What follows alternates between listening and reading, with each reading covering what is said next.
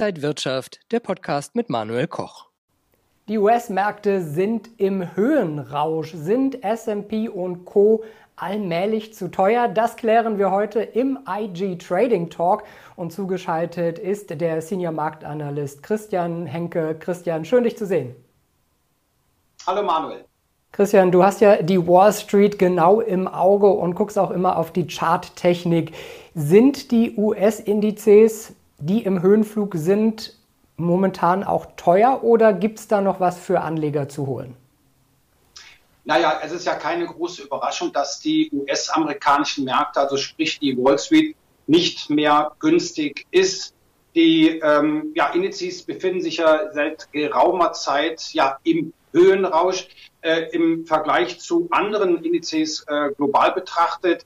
Ähm, eilen S&P, Nasdaq von einem neuen Hoch zum anderen.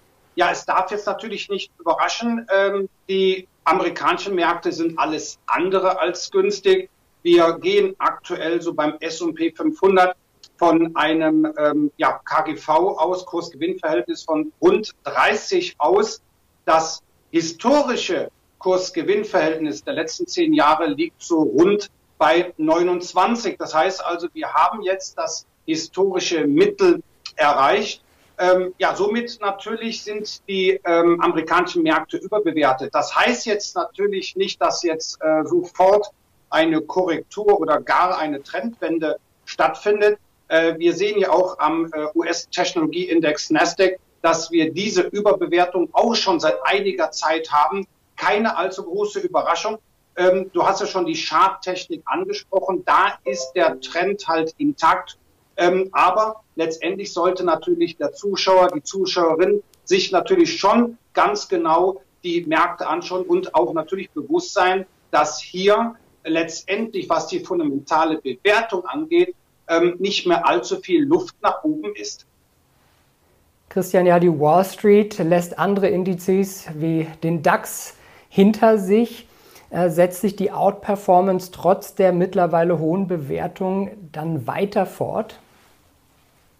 Ähm, erst einmal ja. Es ist im Grunde eigentlich zu beobachten, dass weiterhin sehr viel Geld an die Wall Street fließt. Es ist auch natürlich verständlich, der Anleger legt sein Geld dort an, wo er natürlich ähm, ja die größte Rendite erwartet. Und das ist ganz einfach in New York. Das ist natürlich im S&P 500, Nasdaq und natürlich auch Dow Jones.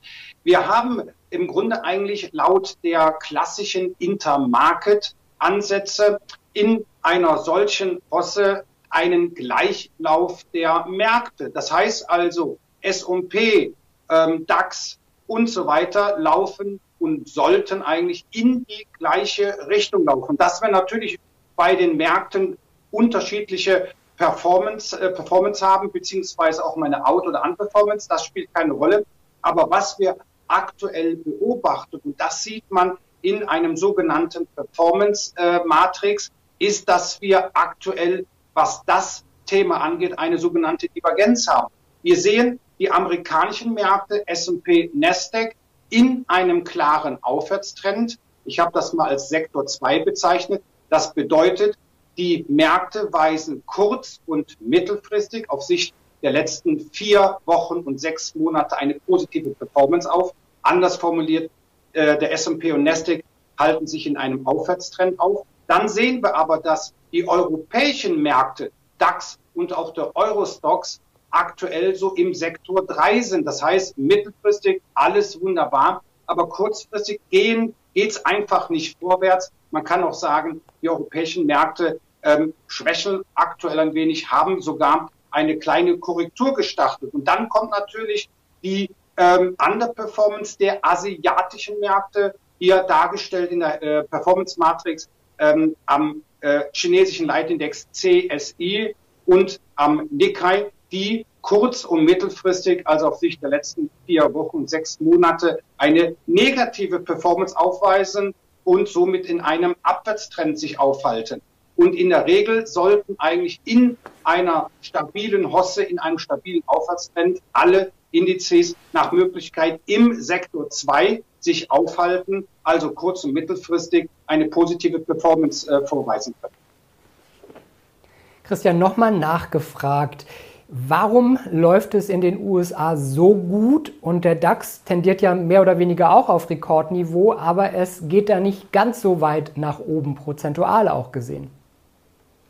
Na gut, das hat natürlich auch äh, sehr viel fundamentale äh, Gründe. In Europa haben wir das Problem, die Delta-Variante, also die äh, Virusmutation, die uns doch einige Sorgen bereitet. Ja, schauen wir mal uns beispielsweise auf das Thema Touristikindustrie. Einige Länder wurden heute schon zum Risikogebiet erklärt. Äh, das äh, Lieblingsreiseziel der Deutschen Spanien steht also auch unmittelbar im Grunde bevor. Und gerade dieser Sektor verliert aktuell deutlich an Wert. Das heißt also, die Ausbreitung, die mögliche Ausbreitung der Delta-Variante, die bereitet uns hier in Europa, die bereitet uns auf dem Frankfurter Börsenparkett Probleme.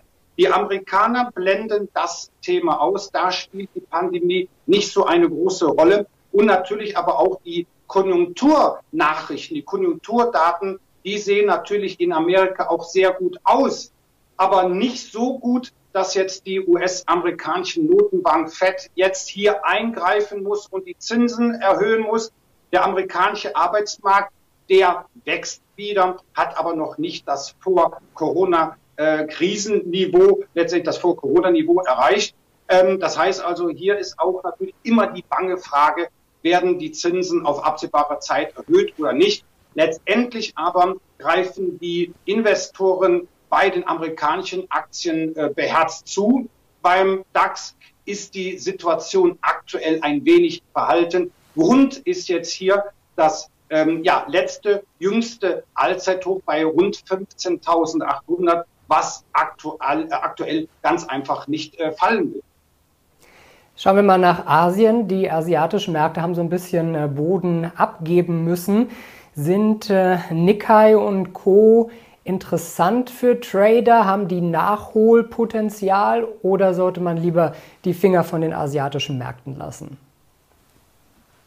Naja, es ist im Grunde eigentlich so, wie wir auch in der Performance Matrix gesehen haben, die asiatischen Indizes, die sind aktuell nicht gefragt. Und ähm, da habe ich ganz einfach auch mal einen sogenannten Ratio-Chart mitgebracht. Das heißt also, hier werden ganz einfach zwei Indizes miteinander verglichen.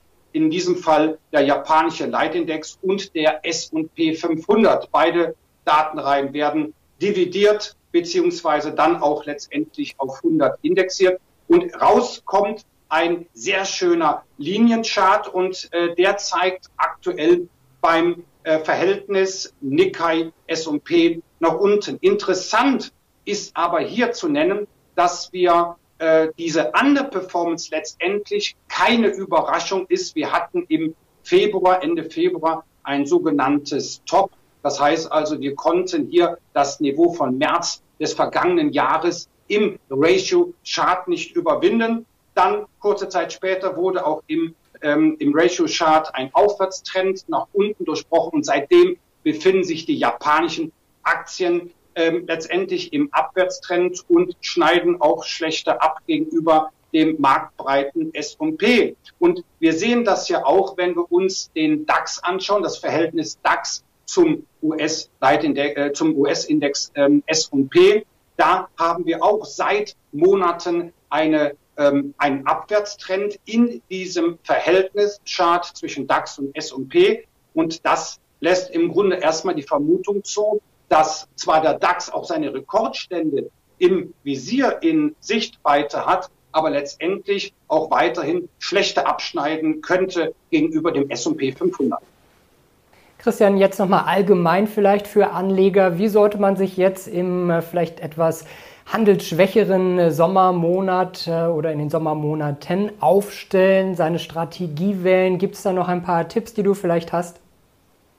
Na, wir haben schon mal einmal bei unserem, ähm, glaube ich, letzten ähm, Gespräch ja auf die Saisonalität sind wir eingegangen. Das heißt also, wir haben jetzt so ähm, äh, Juli, das heißt, wir haben saisonal, äh, saisonal bedingt eine, eine Erholung, eine Gegenbewegung in der Sommerflaute. Und ab August, wenn wir uns den statistischen Verlauf des deutschen Leitindex der letzten äh, 10 bis 30 Jahre anschauen, beginnt dann die Sommerflaute, die dann sogar bis Anfang Oktober gehen kann.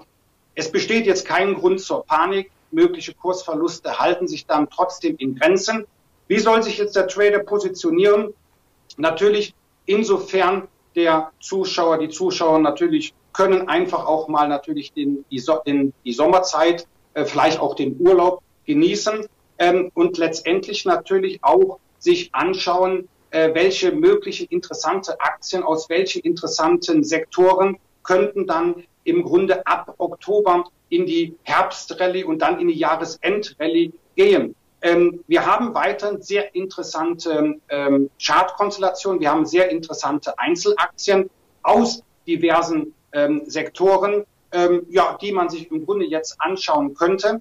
Diese Underperformance, ähm, auf der ich jetzt, auf die ich jetzt eingegangen bin, also äh, DAX zum S&P, Nikkei zum S&P, ähm, besagte nicht, dass wir dann jetzt hier bei den genannten Indizes Abwärtstrends sehen. Nein, wir sehen ja auch beim DAX, wir sehen dann auch beim Eurostox intakte Aufwärtstrends. Aber letztendlich äh, könnte natürlich auch mal äh, ein Blick halt über die Grenzen hinaus interessant sein. Natürlich sollte sich äh, der Trader bewusst sein, dass amerikanische Aktien aktuell natürlich teuer sind und ja eine Korrektur und eine Rotation aus, raus aus amerikanische Aktien rein in deutsche Aktien könnte natürlich jederzeit erfolgen. Sagt Christian Henke, Senior Marktanalyst bei IG. Christian, vielen, vielen Dank für deine Einblicke. Sehr gerne, Manuel. Und Ihnen und euch, liebe Zuschauer, vielen Dank fürs Interesse. Das war der IG Trading Talk für diese Woche. Mehr Informationen gibt es noch unter ig.com. Danke für heute, bleiben Sie gesund und munter und bis zum nächsten Mal.